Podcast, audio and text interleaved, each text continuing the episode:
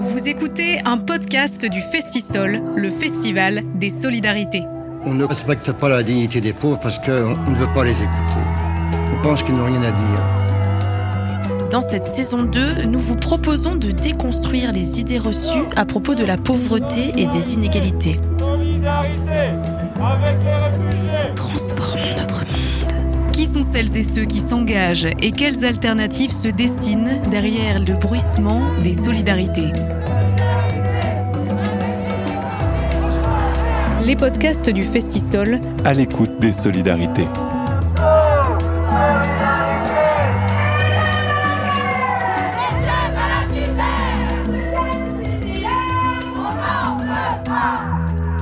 Bonjour et bienvenue dans ce deuxième épisode des podcasts du Festisol, le festival des solidarités, où l'on se penche aujourd'hui sur la pauvreté. Oui, on s'y penche car c'est souvent un sujet regardé d'en haut avec de nombreuses idées préconçues et surtout la peur de tomber soi-même un jour dans la pauvreté.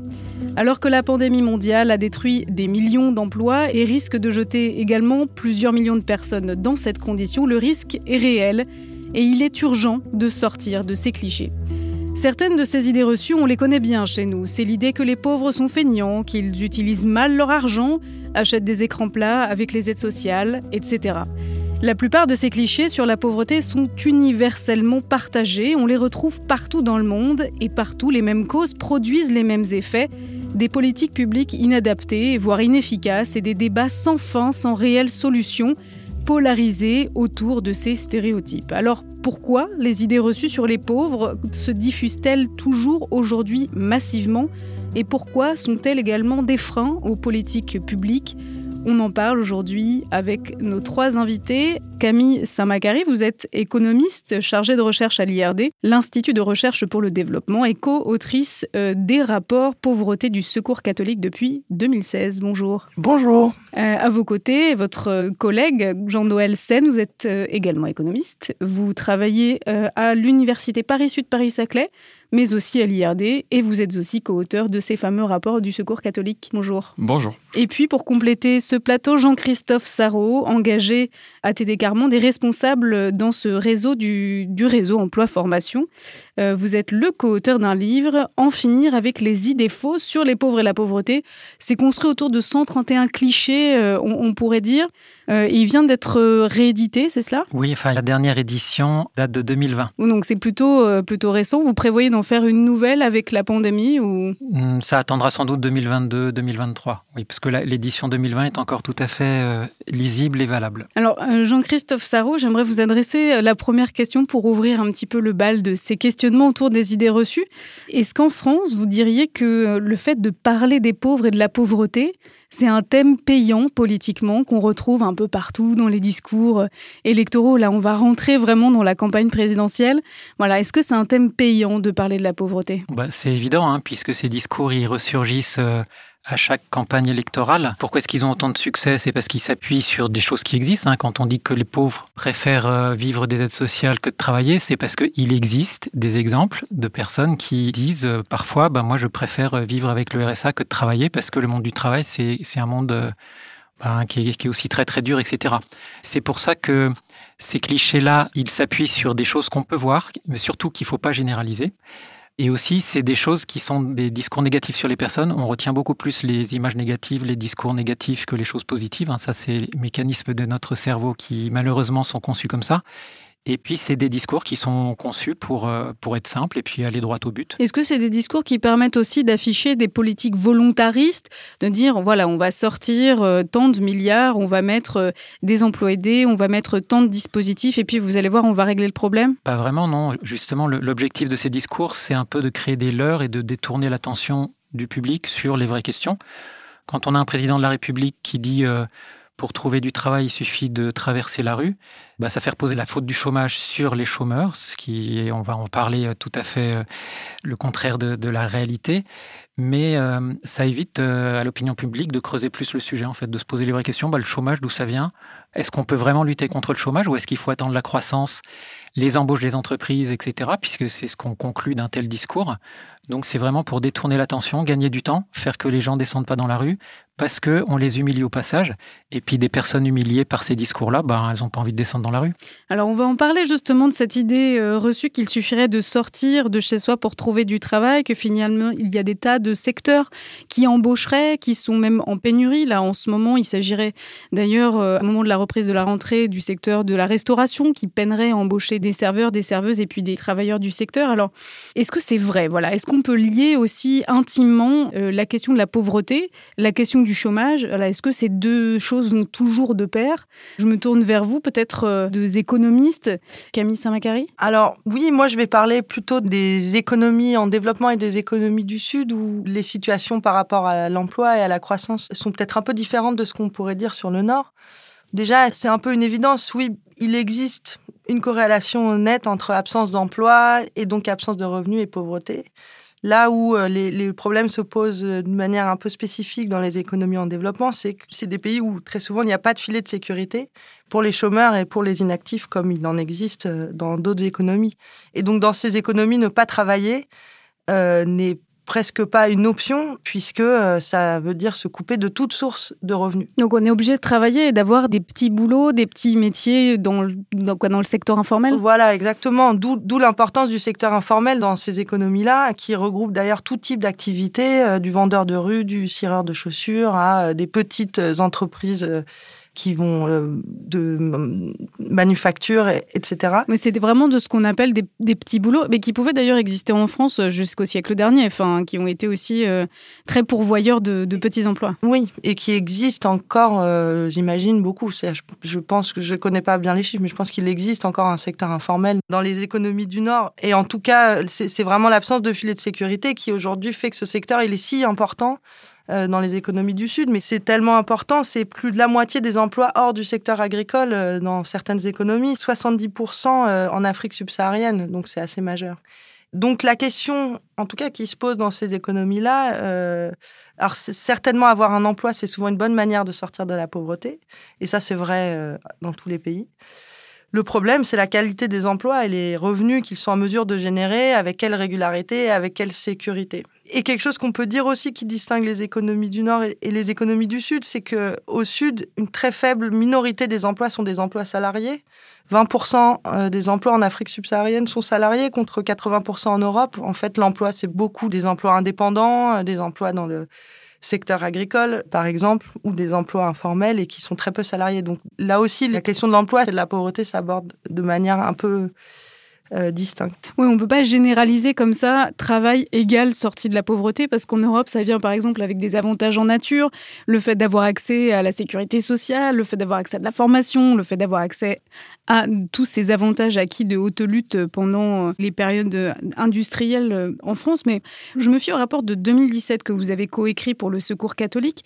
Euh, il y a un chiffre qui a retenu mon attention, 62,5, euh, donc on va dire plus de 60% des personnes rencontrées par Secours catholique et qui sont en situation donc de pauvreté ne sont pas au chômage.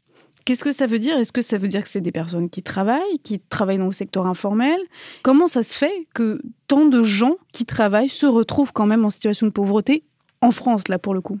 Euh, peut-être vous, Jean-Noël Sen Oui, oui, tout à fait. En fait, c'est ce qu'on constate dans les rapports. Alors, il faut savoir qu'au Secours catholique, on parle en plus d'extrême pauvreté. Donc, c'est des gens qui sont extrêmement pauvres. il y a toute une catégorie. D'ailleurs, c'est quoi le seuil euh, de l'extrême pauvreté Alors, le seuil de pauvreté euh, standard ou reconnu internationalement, c'est gagner moins que 60% du revenu médian dans le pays. Donc en France, ça veut dire, c'est quoi? C'est autour de 1000 euros? C'est 60%, oui, c'est ça. Le seuil de pauvreté est autour de 1000 euros. C'est corrigé de l'inflation, mais c'est autour de 1000 euros. Et ensuite, il y a le seuil d'extrême pauvreté qui n'est euh, pas reconnu internationalement, mais qu'on utilise régulièrement. C'est moins de 40% du revenu médian. Et là, on est aux alentours de 650, 700 euros euh, par euh, unité de consommation.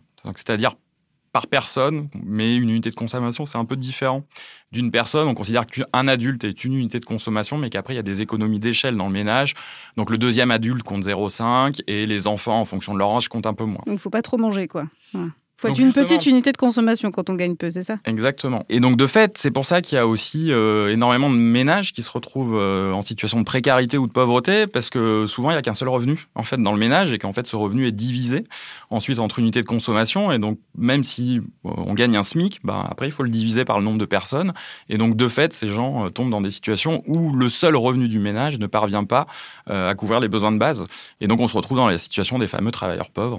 Est-ce que ça tient aussi au fait que euh, les personnes qui sont dans ce ménage, ça peut être aussi des femmes, et ce sont des femmes au foyer en l'occurrence, qui ben, peuvent soit accomplir des tâches de, du travail domestique qui du coup n'est pas rémunéré, ou euh, des tâches de soins, ou des tâches dans le travail informel justement, qui fait qu'elles sont privées aussi d'une forme de revenu qui n'arrive pas véritablement jusqu'aux finances du ménage. Oui, donc là, on retrouve le problème de l'accès à l'emploi. C'est toujours la même question. C'est-à-dire, est-ce que tous les membres du ménage arrivent à accéder à l'emploi ou est-ce qu'il y a certains membres qui n'arrivent pas, n'arrivent pas à travailler? Mais en fait, la raison principale aussi de- d'explication de, ce phénomène de, pauvreté dans des ménages avec des gens qui travaillent, c'est qu'en fait, les emplois occupés sont aussi très euh, instables, très précaires, très irréguliers et que c'est pas, pas un revenu. Donc, des gens qui travaillent, en, pratique, ça veut rien dire. Il faut, il faut distinguer différentes formes de travail. Et si on regarde d'ailleurs dans les rapports du Secours on retrouve quand même euh, que les formes d'emploi euh, les plus stables, disons les CDI à temps plein, sont quand même très protecteurs. Ce qu'on va retrouver, c'est des gens qui vont travailler en CDD, qui vont travailler en intérim, qui vont travailler à temps partiel, euh, et notamment les femmes, en l'occurrence, qui occupent euh, du temps partiel.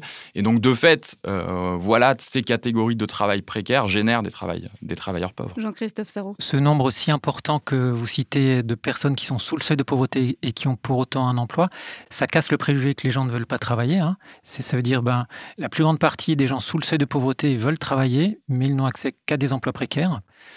Et donc, quand on disait tout à l'heure au début, euh, le travail peut sauver de la pauvreté, euh, l'emploi, euh, l'emploi décent, oui, pas l'emploi précaire. Et, malheureusement, en fait, quand on traverse la rue, on a 900, 9 chances sur 10 de tomber sur un emploi précaire, pas sur un emploi décent, hein, puisque les, CDI à plein temps, maintenant, c'est c'est- c'est vra- vraiment très, très rare. Et, voilà, tout le discours qu'il y a 300 000 offres d'emploi vacantes, non pourvues, euh, on parle même de 600 000, 900 000, est absolument faux, parce que justement, si on rapporte ce nombre d'emplois au nombre d'emplois à temps plein décents, il y en a entre euh, 30 000 et 50 000. Enfin, peut-être euh, vous avez d'autres chiffres.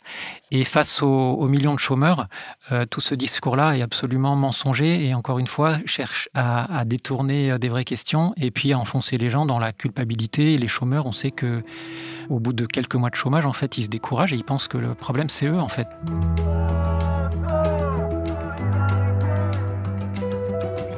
Pour nous, un avenir durable rime avec l'éradication de la pauvreté. Les parents doivent avoir un travail qui peut subvenir à tous les besoins. Si les parents peuvent toujours nous scolariser, alors on va bien travailler à l'école. Ainsi, on pourra trouver un bon emploi, digne et pérenne. Aussi, on peut cohabiter avec la société et respecter les autres. Il est vraiment triste de savoir qu'il y a des enfants qui ne peuvent pas continuer leurs études car les parents ne peuvent pas les soutenir. Il y a des amis qui sont attirés par autre chose et ont délaissé leurs études. Ainsi, ils vivent dans la débrouille. Dans la société, l'exclusion apparaît sous plusieurs formes. La couleur de la peau, la pauvreté, les orphelins, ceux qui n'ont pas réussi les études.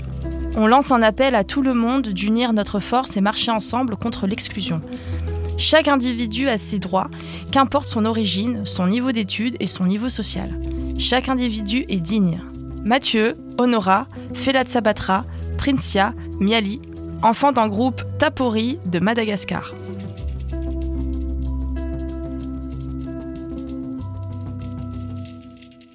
Je voudrais juste euh, revenir sur euh, une chose que, que, vous avez dite sur la, la question du revenu et des emplois décents, puisque avec la crise sanitaire, justement, il y a un certain nombre d'emplois qui ont été détruits, mais quand on regarde les chiffres de l'INSEE, on se rend compte qu'il y a aussi des créations d'entreprises et qu'en fait, ces créations d'entreprises, elles correspondent à des créations de statuts d'auto-entrepreneur.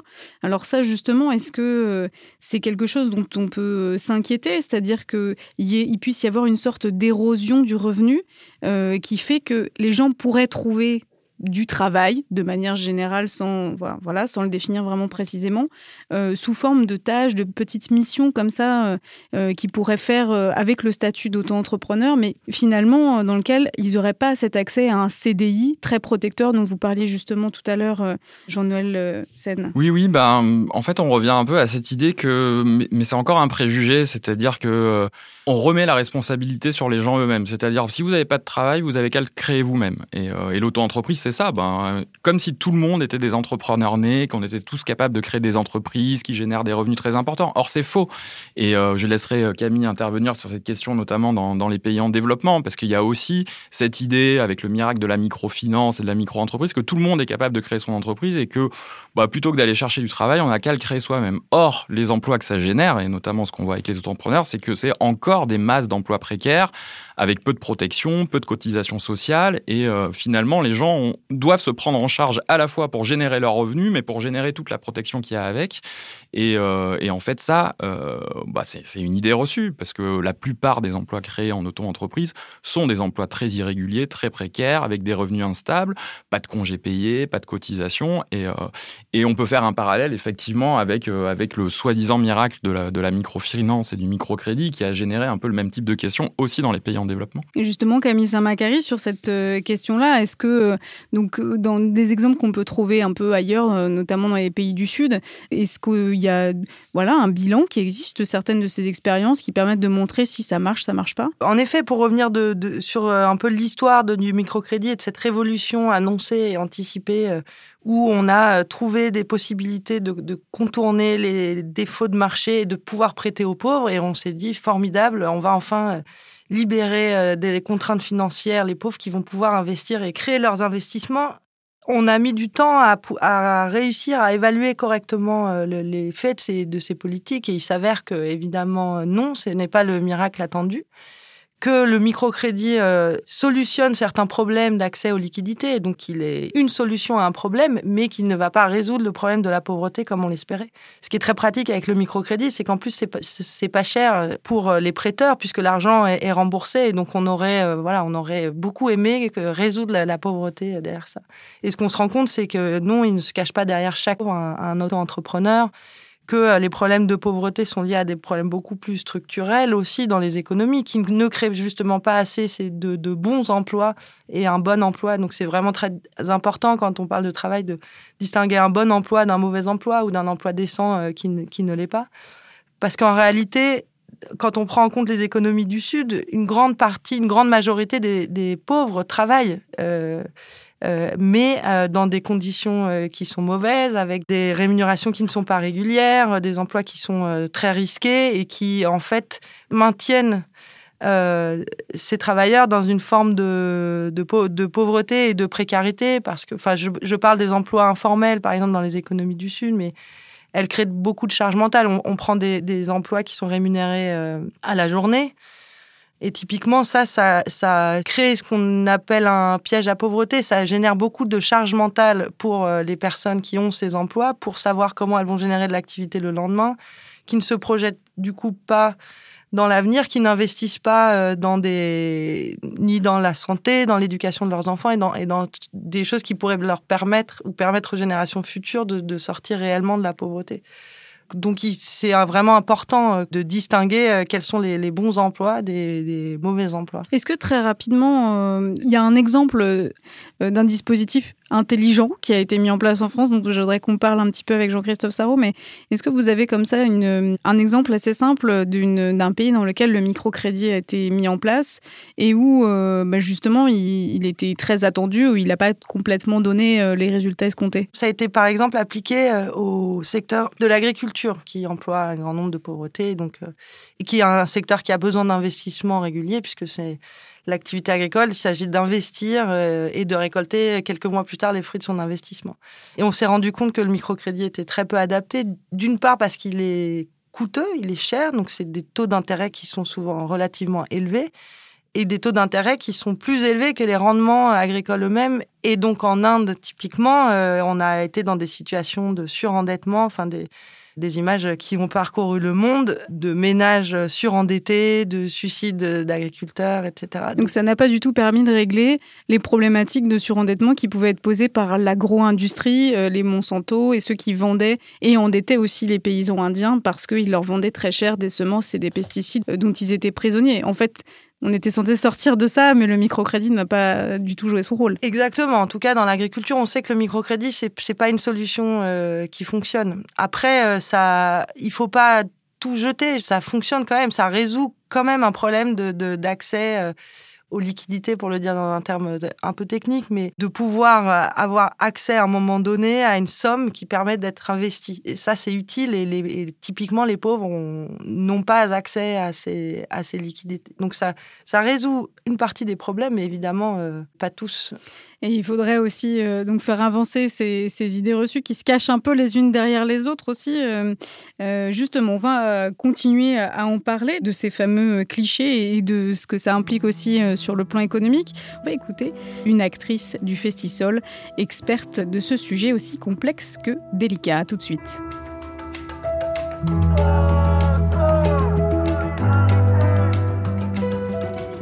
Je suis donc Claire Davienne, j'ai 43 ans, je suis comédienne et musicienne.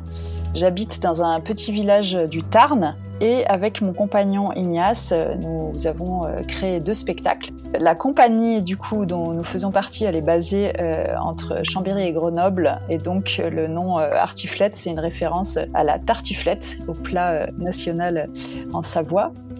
On a chacun grandi euh, dans, une famille avec des parents engagés euh, à, TD Carmonde. Nous avons choisi d'aller habiter dans un quartier dit difficile. Nous étions donc soutenus et accompagnés par euh, l'association ATD Carmonde, notamment par le réseau Présence, et on a été poussés à écrire, notamment quand des jeunes se sont installés pour dealer dans notre cage d'escalier. Les rencontres, elles nous ont énormément bousculé, surpris et appris. C'était absolument incroyable de côtoyer ces jeunes dans un quotidien puisqu'on les croisait quand on descendait les escaliers, qu'on les montait. Ils ont été témoins de choses très intimes de notre vie, à savoir euh, on devait même euh, vivre l'accouchement à la maison. Ça n'a pas été possible finalement, donc j'ai été évacuée euh, à l'hôpital et, ces, jeunes qui étaient en train de vendre dans la cage d'escalier ont assisté à ce moment-là. Après, on a dû partir parce que les, choses sont devenues trop tendues dans la cage d'escalier mais on avait élargi notre écriture et notre regard et on avait pris des notes en fait sur euh, beaucoup de situations et de rencontres dans, dans l'ensemble du quartier. Les personnes autour de nous à qui nous avons lu ces textes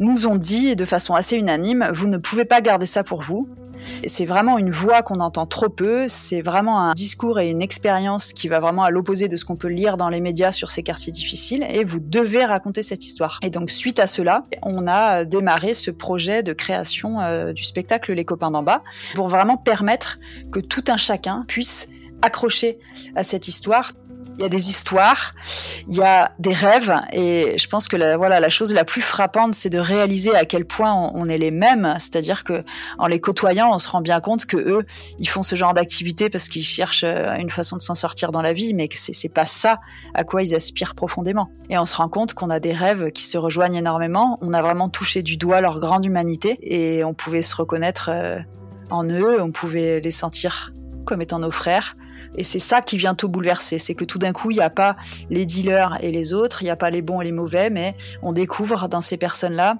des personnes aimantes, on les découvre euh, amoureux et on les découvre aussi rongés par ces réalités sociales qui font qu'ils se sentent pour certains obligés de se mettre dans des trafics pour pouvoir nourrir leur famille et pour pouvoir être reconnus et pour pouvoir s'en sortir. Et qu'on a vu à certains moments devenir vraiment violents à cause de la fonction qu'ils avaient pris dans un réseau comme ça. Et donc on a beaucoup pensé à cette phrase datée des Carmonde qui dit la misère et violence. Pour moi, une des phrases centrales du spectacle qui continue de me, de me bouleverser, c'est un jeune qui d'ailleurs peu de temps après s'est fait tuer en fait et, aujourd'hui est, est, mort, qui a dit il n'y a pas de place pour nous dans cette ville, dans ce pays. Pour moi, c'est la phrase centrale. Il n'y a pas de place pour nous.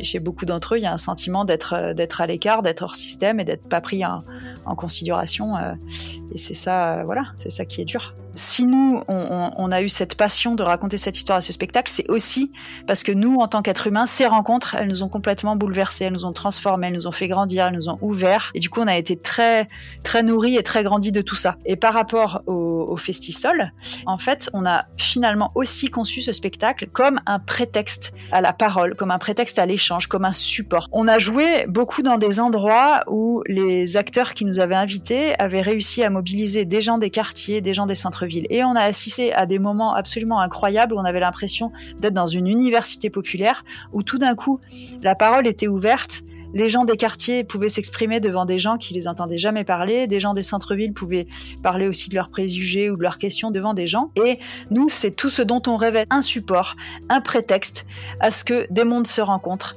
à ce que des masques tombent, à ce qu'on puisse se parler avec le cœur les uns devant les autres. Et du coup, pour nous, des événements comme le Festisol, c'est exactement ça. C'est des temps qui permettent justement d'aller plus loin dans se comprendre euh, les uns les autres, déconstruire les idées euh, fausses qu'on peut avoir sur les autres.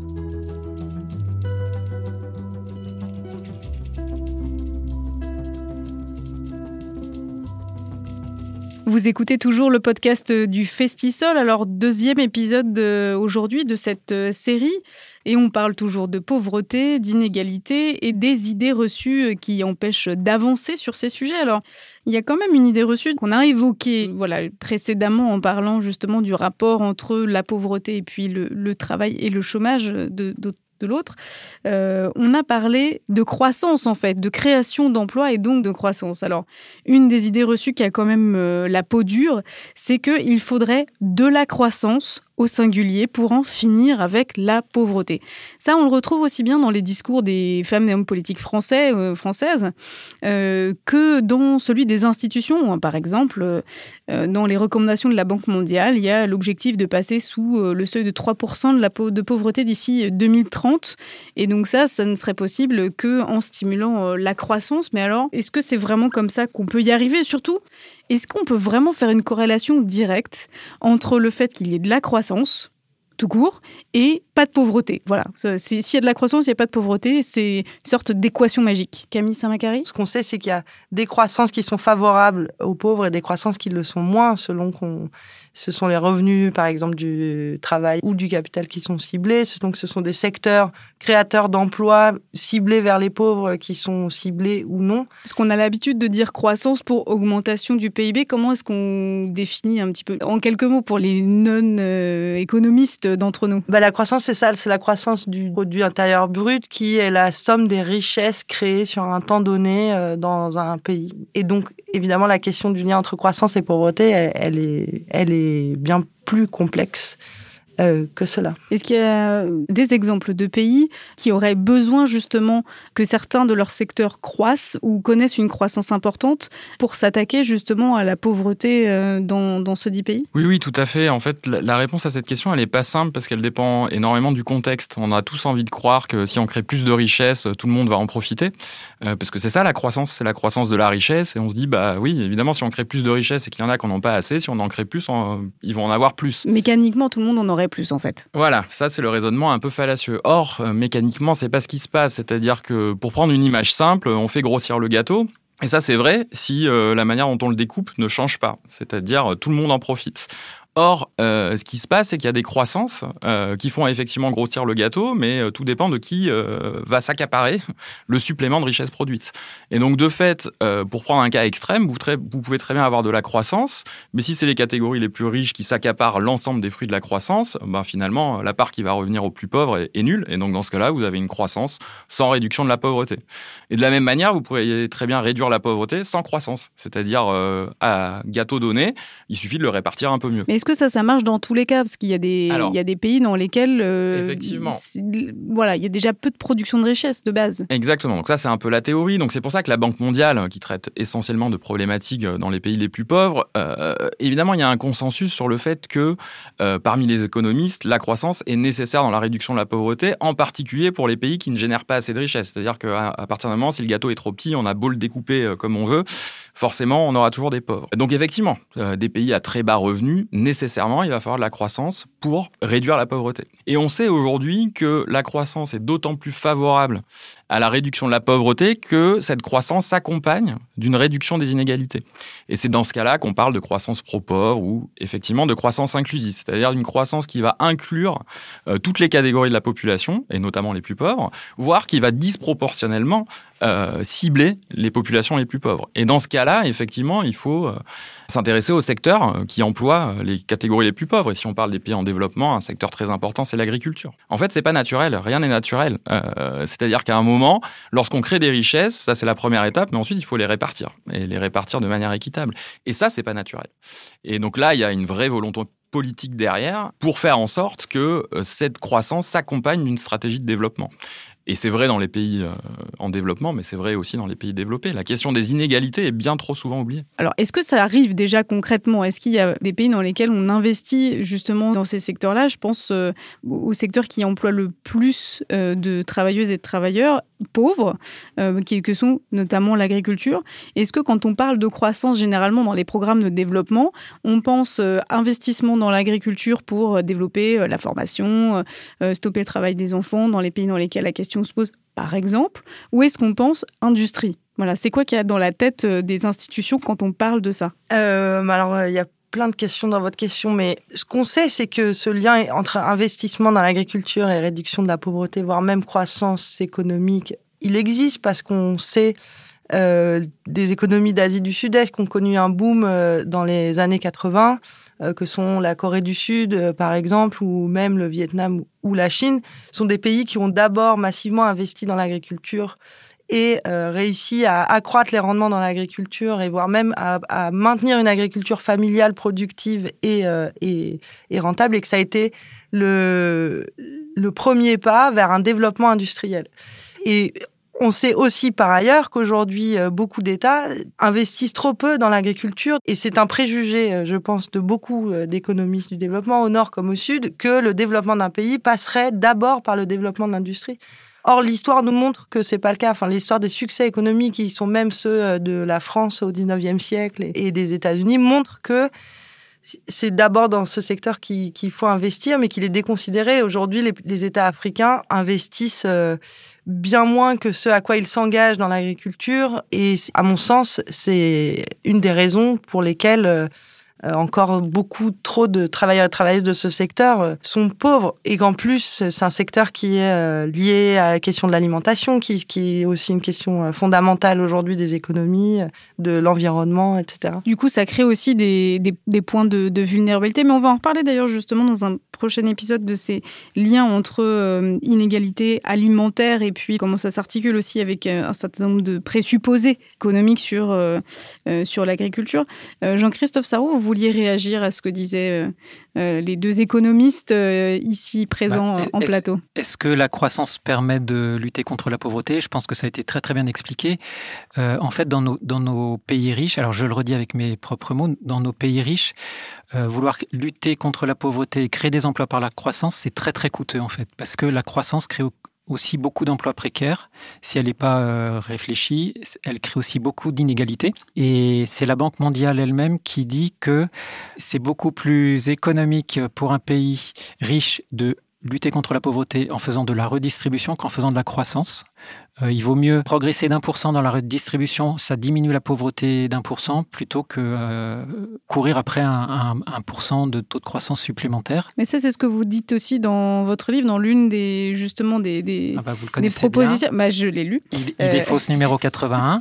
je n'ai pas noté les numéros et je me rappelle pas tout, mais il y a justement un, un passage où vous rappelez que euh, quand on parle de ruissellement, dans les discours politiques, c'est souvent le ruissellement par le haut. On parle de ruissellement souvent quand on parle d'évasion fiscale, c'est-à-dire le sujet, c'est il ne faut pas faire, entre guillemets, fuir les riches, parce que sans les riches, il n'y a pas d'investissement et donc pas de création d'emplois et donc pas de ce qu'on appelle le ruissellement.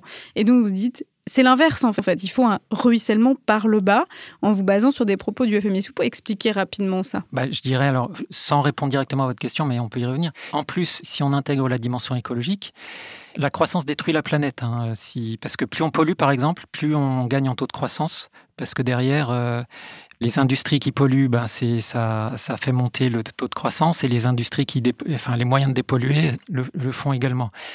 Donc il faut vraiment qu'on rentre dans, dans, un état d'esprit où on va, on va se dire il faut, euh, au contraire bah, abaisser les taux de croissance et avoir des croissances plus qualitatives et une redistribution plus importante. Euh, avec plus de ruissellement de haut en bas et plus de ruissellement de bas en haut, je sais pas, mais il faut avoir des croissances créatrices d'emplois décents. Et ça, euh, actuellement, dans nos pays riches, la, la croissance est créatrice d'emplois précaires. Et c'est toujours les derniers qui vont raccrocher les wagons de la, croissance et en fait qui les raccrochent jamais. Les chômeurs de longue durée, il faudrait, il faudrait 5% de croissance ou 10% de taux de croissance annuel pour arriver à toucher les chômeurs de longue durée. Jean-Noël Sen. Oui, oui, euh, je, je, souscris tout à fait à, à, cette analyse et c'est vrai qu'il y a même des cas où la croissance a généré de la pauvreté justement parce qu'elle a géré trop d'inégalités pour que les pauvres puissent euh, en profiter. Donc il arrive, il y a des cas où les effets négatifs des inégalités sont venus d'une certaine manière compenser les effets positifs de la croissance. Comment et ça, ça, arrive. Quels étaient justement ces effets négatifs? Bah, Ces effets négatifs, c'est que vous avez une croissance euh, très forte des revenus, mais qui sont accaparés par une toute petite partie de la population. Et donc ça génère des inégalités tellement énormes que de fait, vous vous retrouvez avec toute une partie de la population qui euh, finalement euh, se retrouve plus pauvre qu'elle ne l'était avant. Par exemple, euh, sur les, vous pensez à un pays en particulier Oui, alors il y a plein d'exemples. Je ne suis pas exactement spécialiste du sujet, mais c'est des, des, choses qu'on observe souvent dans les pays à revenus intermédiaires qui ont des très forts niveaux d'inégalité. Et on pense souvent, euh, par exemple, aux pays d'Amérique latine. Par exemple, le Brésil ou des Par pays exemple, comme le Brésil. Euh, je ne connais pas le cas du Brésil spécifiquement, mais on sait que effectivement, dans des pays très inégalitaires, la croissance ne profite pas aux pauvres et donc de fait vient annihiler euh, cet effet euh, création de richesse, alors que c'est moins le cas dans des pays qui sont beaucoup plus pauvres et qui sont en général moins inégalitaires. Dans ce cas-là, la croissance parvient à profiter à tous. Du coup, ça veut dire aussi qu'il faut euh, avoir une sorte de discours intelligent ou, euh, ou non performatif quand on parle de croissance et de réduction de la pauvreté? Comment est-ce que on peut opposer justement euh, quand on est euh, bah, membre d'ATD Carmonde, d'une ONG, d'une organisation? Comment est-ce qu'on peut dire oui mais c'est trop simple de dire la croissance égale sortie de la pauvreté? Euh, c'est plus compliqué que ça. Il y a des croissances. Il faut pouvoir euh, apprécier la complexité du sujet. Comment est-ce qu'on se fait entendre justement dans l'espace médiatique euh, Parce que c'est quand même difficile de dire attendez, c'est plus compliqué que ça. Est-ce que vous avez une technique, Jean-Christophe Saran? Bah, La technique, elle est simple. Hein, c'est de réfléchir aux problèmes avec les personnes concernées et toute la société, et puis expérimenter ce, que, ce qui sort de ces réflexions-là. Il y a une mutuelle qui a été créée en réfléchissant avec les personnes les plus en précarité, qui s'appelle Accès Santé, et ben c'est la mutuelle qui répond le mieux aux situations de grande précarité, et tout le monde y gagne en fait, à la fois les personnes bien sûr, mais les, les, sociétés euh, de mutuelles aussi. Le principe, c'est que quand vraiment on réfléchit avec les premiers concernés, on s'aperçoit qu'on a plus d'idées, parce que eux aussi ont des idées, ils sont super bien placés pour savoir ce qui marche pas, en matière de lutte contre le chômage, etc. Territoire zéro chômeur, encore une fois, c'est un exemple intéressant parce que... Alors, Territoire zéro chômeur de longue durée, c'est un dispositif dans lequel il s'est agi justement de réaffecter des fonds, on va le dire euh, rapidement, vous me corrigez si je me trompe, des aides euh, pour les chômeurs de longue durée à des créations d'entreprises un peu spécifiques qui proposaient des emplois qui n'étaient pas proposés par le secteur privé. Par exemple, euh, des garages solidaires, des recycleries que le secteur privé ne fait pas parce qu'il considère que ça rapporte pas assez d'argent. Et donc ça, ça a été testé à partir de 2017 et c'est en train d'essaimer puisqu'il y en a à peu près dans toutes les régions de France maintenant et dans beaucoup de départements. Alors là, il y a actuellement que 10 territoires zéro chômeur de longue durée. Hein. Il y en a une cinquantaine qui vont rejoindre l'expérimentation pour, pour 5 ans puisqu'une seconde loi vient d'être votée en décembre 2020 territoire zéro chômeur. Bon, alors, vous avez dit, l'État avance le montant des aides euh, fourni aux, chômeurs, c'est pas tout à fait ça. En fait, l'État avance actuellement 18 000 euros par an par euh, poste créé. Et ça, c'est euh, un chômeur ne touche pas 18 000 euros par an. Hein. sinon, il y aurait beaucoup de monde. Euh, il y aurait beaucoup de monde en portillon, oui, effectivement. 18 000 euros, on peut décomposer en trois tiers. Hein. C'est un tiers, en gros, c'est les aides que perçoit effectivement la personne. Alors, moyenne de chômage, hein, entre 4 et 5 ans. Donc, les personnes sont sorties des allocations chômage pour entrer dans le RSA, dans les aides au logement, etc. Le second tiers, c'est les manques à gagner parce que du fait qu'on consomme moins, qu'on n'a pas beaucoup de revenus, ben on paye pas beaucoup de TVA, on ne paye pas beaucoup d'impôts sur le revenu, de taxes locales. Et le troisième tiers, c'est l'accompagnement du chômage, en fait, euh, de la recherche d'emploi.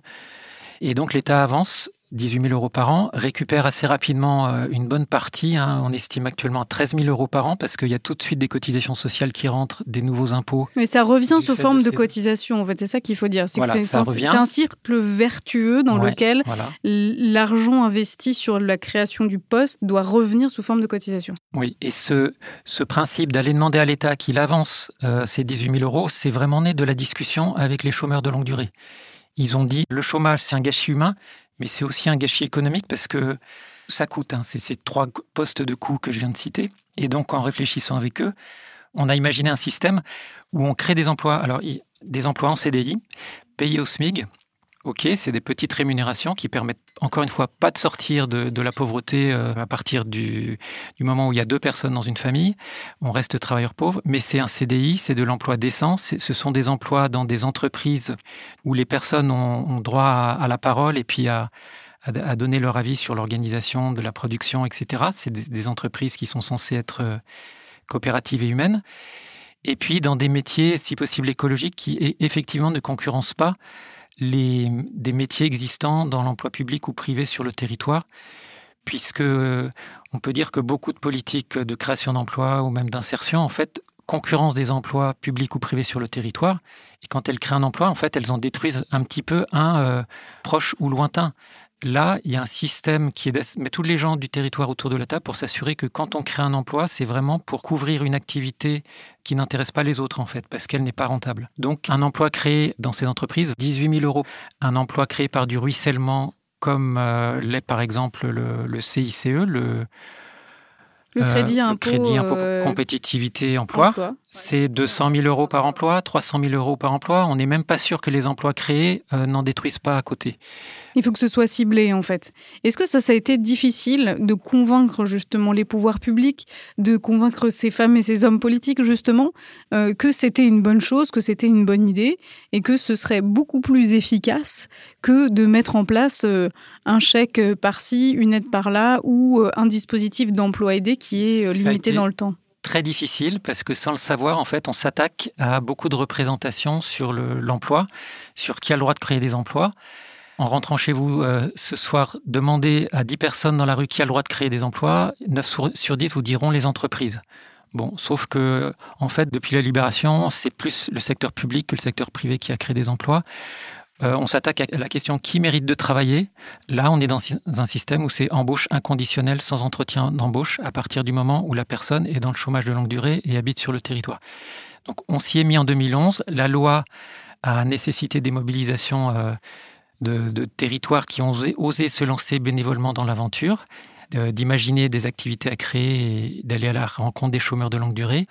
La loi a été votée en 2016 et c'est vraiment pas gagné parce que maintenant il s'agit de réussir. On a encore cinq ans pour montrer que cette expérimentation peut créer des emplois et que tout le monde va y gagner et c'est ce qui est en train de se passer. Mais l'expérimentation n'est pas suffisamment euh, soutenue par les pouvoirs publics. Donc euh, voilà, elle a été en tension jusqu'à maintenant, mais la seconde vague qui s'annonce a l'air d'être mieux soutenue par les pouvoirs publics parce qu'on s'est battu pour ça.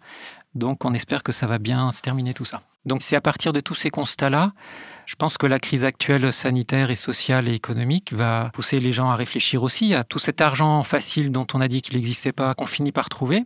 Enfin, la question qu'on peut poser carrément, c'est est-ce que si on veut créer des emplois, on continue de l'investir dans des aides aux entreprises type CICE ou est-ce que euh, on, met tous les moyens dans des expérimentations comme Territoire zéro chômeur, qui n'est pas la solution unique et la panacée. Il y en a d'autres qu'il faut inventer, mais c'est des questions aussi concrètes que ça qu'on peut se poser euh, maintenant. Et puis on est en campagne présidentielle, donc que les citoyens euh, aillent dans la rue et puis fassent, entendre leur voix aussi.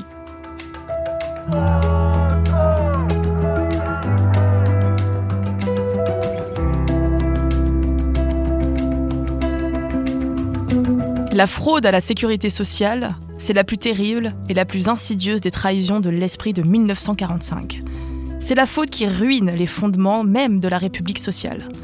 Cette belle déclaration fut prononcée par Nicolas Sarkozy à Bordeaux le 15 novembre 2011. Il pensait, bien sûr, aux salariés prenant quelques jours d'arrêt maladie de complaisance. Pourtant, il n'avait pas beaucoup de grains à moudre. Si les fraudes sociales sont assimilées à 20 milliards d'euros, les allocataires fraudeurs représentent seulement 1%, soit 200 millions d'après les dernières études de la mission d'évaluation des comptes de la sécurité sociale. En effet, 80% de cette fraude sont liées aux cotisations patronales, 16 milliards, que les employeurs ne paient pas parce qu'ils ont recours au travail dissimulé. La guerre idéologique contre les travailleurs et les personnes les plus démunies ne cesse de les stigmatiser comme assoiffés d'assistanat. Elle porte ses fruits de manière inattendue puisque ce sont chaque année, en France, 4 milliards d'euros dus au titre des prestations qui ne sont pas réclamées par leurs bénéficiaires. Michel Pinson et Monique Pinson-Charlot, La violence des riches. Chronique d'une immense casse sociale, 2013.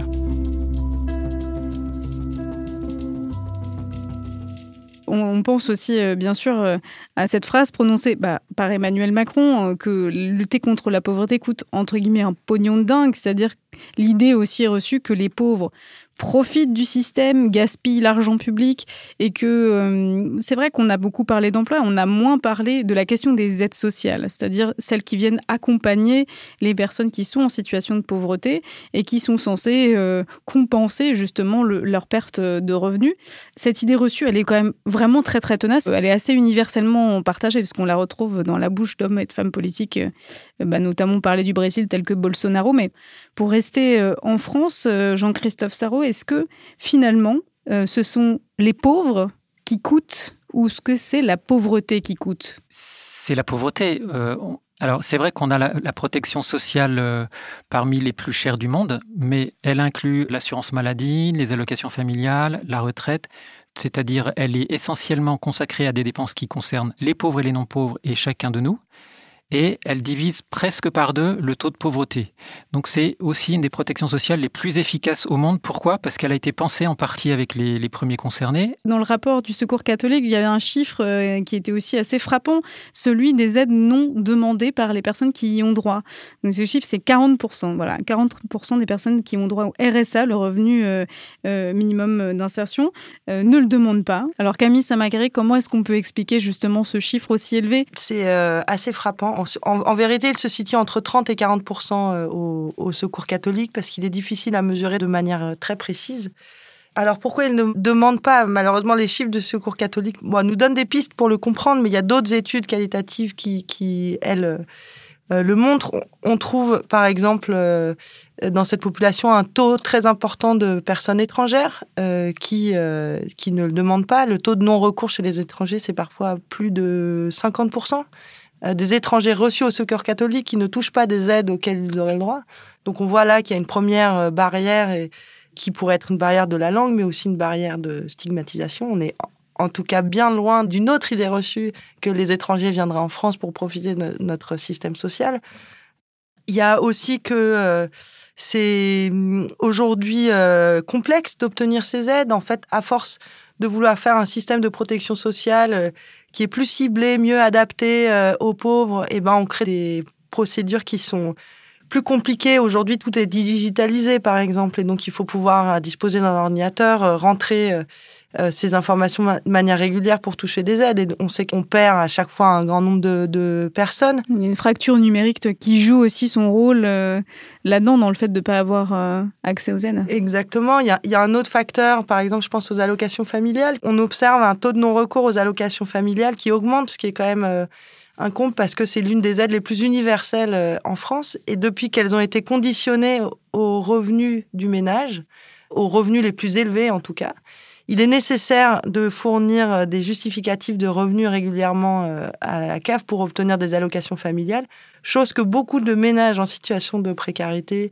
avec des emplois euh, informels, irréguliers, ne peuvent pas faire et ne font pas. Et donc voilà encore euh, une mesure qui, qui fait qu'on perd à chaque fois un, grand nombre de gens en situation de précarité sur ce type d'aide. Et c'est peut-être ça qu'il faut dire, c'est qu'il faut aussi constamment les redemander, réactualiser.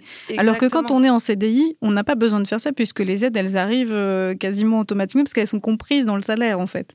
Jean-Noël Sen, vous vouliez réagir Oui, en fait, ce qui se cache derrière tout ça, c'est qu'on néglige souvent un, facteur important. Et... Mais en fait, c'est de là d'ailleurs que viennent les préjugés, c'est qu'on ne sait pas se mettre dans la peau de quelqu'un qui est en situation de précarité. On ne se rend pas compte, en fait, euh, nous, quand on est euh, dans des situations stables avec un CDI, de tout ce que l'État prend en charge pour nous sans même qu'on demande rien. L'État épargne pour notre retraite, l'État épargne pour notre chômage, et nous, on cotise, on fait rien. Tous les mois, c'est des cotisations.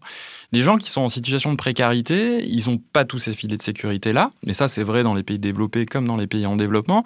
Et puis, ils ont aussi beaucoup moins accès à l'information. Et en fait, l'information est coûteuse. Il faut savoir se renseigner, parfois savoir lire, savoir écrire, savoir rédiger. Nous, ça nous paraît évident, mais parce que euh, c'est simple pour nous. Euh, pour quelqu'un qui est en situation de précarité, qui doit penser à manger au jour le jour, en fait, tout ça, c'est une recherche d'informations coûteuses auxquelles il n'a pas accès et auxquelles c'est difficile. Et ça, ça coûte rien de mieux informer les gens, ou alors qui coûte moins. C'est-à-dire expliquer aux gens comment ça se passe, comment ils peuvent avoir accès aux droits, quels sont leurs droits. Un vrai problème dans le long recours, c'est que les gens ne connaissent pas leurs droits. Et, ça, c'est aussi parce qu'on les stigmatise, on les appelle des bénéficiaires. Mais non, ils sont pas bénéficiaires, ils ont droit à accès et on leur donne pas. Et même dans la sémantique, en fait, parfois, euh, il y a peut-être quelque chose à changer. C'est-à-dire, non, euh, vous devez rien à la société, c'est la société qui vous doit, c'est un droit. On est aussi en devoir de vous informer sur vos droits. Alors justement, bah, Camille Samacari, je voudrais vous repasser un peu la parole pour qu'on regarde un petit peu comment ça se passe à l'échelon euh, plus large international. Cette question des aides et des aides qu'on peut apporter aux personnes pour qu'elles se sortent soit de la pauvreté, soit de réduire les inégalités, même si c'est deux choses un peu différentes. Euh, est-ce que c'est finalement plus une question de méthode qu'une question d'argent? Puisque, euh, en fait, Jean-Christophe Saros, il a dit tout à l'heure, les dispositifs qui fonctionnent sont les dispositifs qui partent des expériences des unes, des uns et des autres.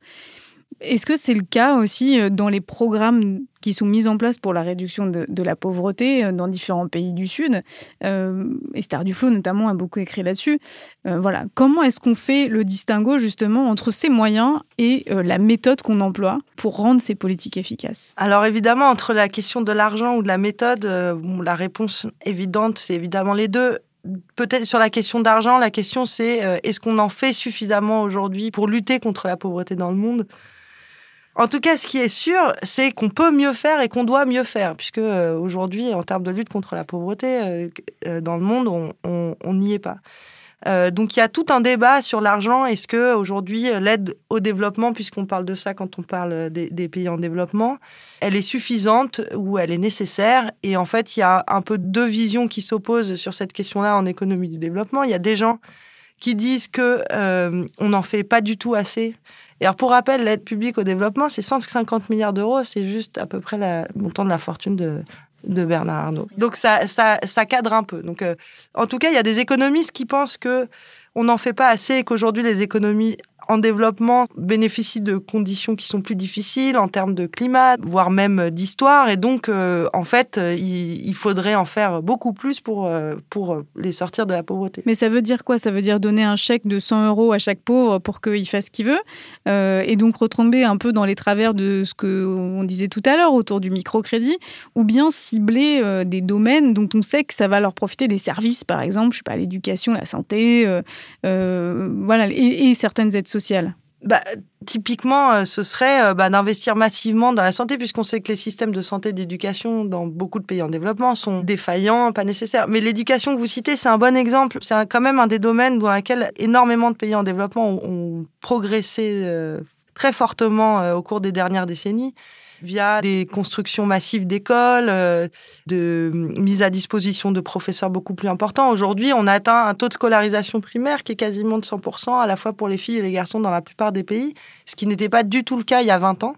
Mais le travail reste encore euh, à faire sur l'éducation secondaire et supérieure. Et pour autant, est-ce efficace? Là, sur l'éducation, lorsqu'on va vraiment mesurer quelles sont les compétences acquises par euh, ces élèves en sortant du primaire qui ont tous été à l'école, eh ben, on voit qu'il y a des inégalités qui sont énormes, à l'international comme à l'intérieur des pays et qu'il y a encore beaucoup d'enfants qui sortent de l'école primaire sans savoir lire, ni écrire, euh, ni compter. Donc on voit que cette mesure n'est pas complètement efficace et elle pose d'autres questions, celle de la formation des enseignants, euh, celle des matériels euh, en cours et de la pédagogie qui est utilisée. Et ça aussi, c'est à la fois une question d'argent et une question de méthode.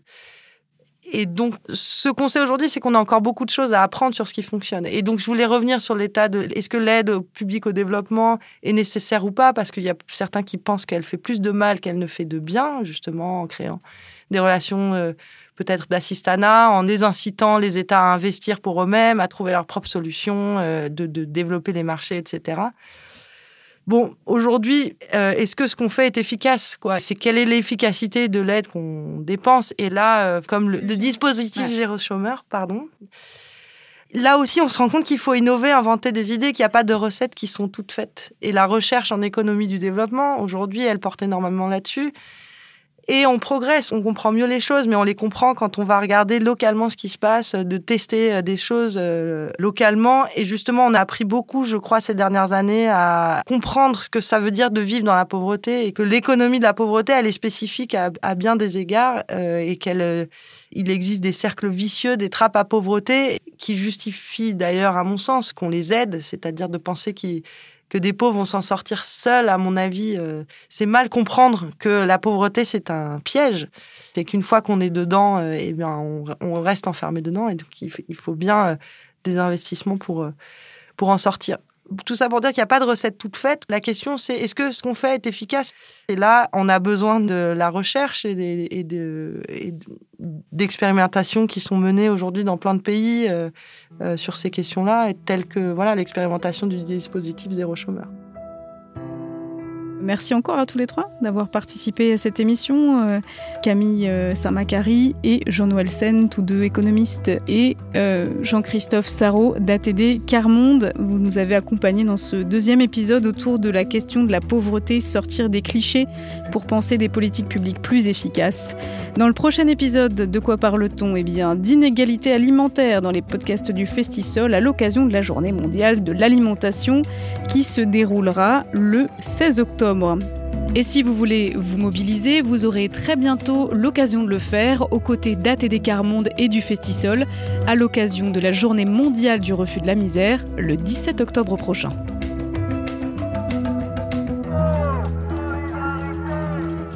Merci d'avoir écouté ce podcast, deuxième épisode de la saison 2 du podcast du Festisol. Retrouvez le Festisol du 12 au 28 novembre 2021 et le Festisol, ce sont des animations partout en France et dans 11 pays d'Afrique, des animations pédagogiques et ludiques pour déconstruire et comprendre les inégalités et savoir comment se mobiliser en tant que citoyenne ou citoyen. Ce sont des milliers d'associations aussi, dont ATD Carmonde, le Secours catholique et bien d'autres qui se rassemblent pour construire ensemble des programmes de sensibilisation au niveau local. Vous retrouvez toutes les infos sur festivaldesolidarités.org.